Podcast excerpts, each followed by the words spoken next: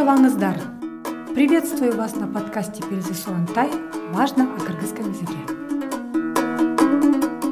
Тема нашего подкаста сегодня – тавыш чөндөмөсү, винительный падеж. Отвечает на вопросы «гимди» – кого, «эмнени» – что. Если слова заканчиваются на гласные, то добавляется суффикс «ны» с вариантом окончаний по синхромонизму – «ни», «ну», «ны». Допустим, баланы – ребенка, эджини – сестру, тону – гору, гочуну – улицу. Если слова заканчиваются на звонкие согласные, то присоединяется суффикс «ды» с вариантами «ди», «ду», «ды». Например, «жазды» – весну, «инимди» – моего братика, «комузду» – комус, «гүльды» – цветок. А вот если слова заканчиваются на глухие согласные, то добавляется суффикс «ты» с вариантами «ти», «ту», «ты». Например, «кышты» зиму тереңдикти глубину бииктикти высоту кенендикти ширину например как поется в данной песне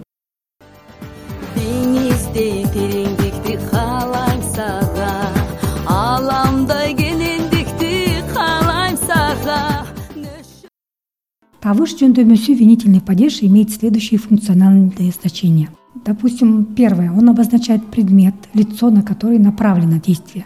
Дептерди берчи, дай, пожалуйста, тетрадь. Ининди чакырчы, позови, пожалуйста, твоего братика. А фраза дня предлагаю взять строчки из песни.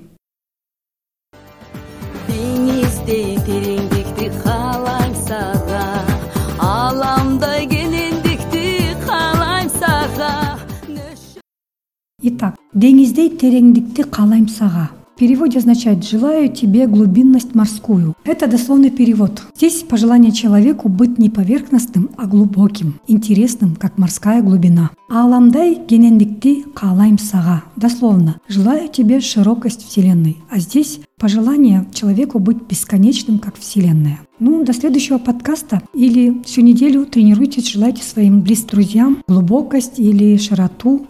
Ну вот и все, ждите следующий подкаст.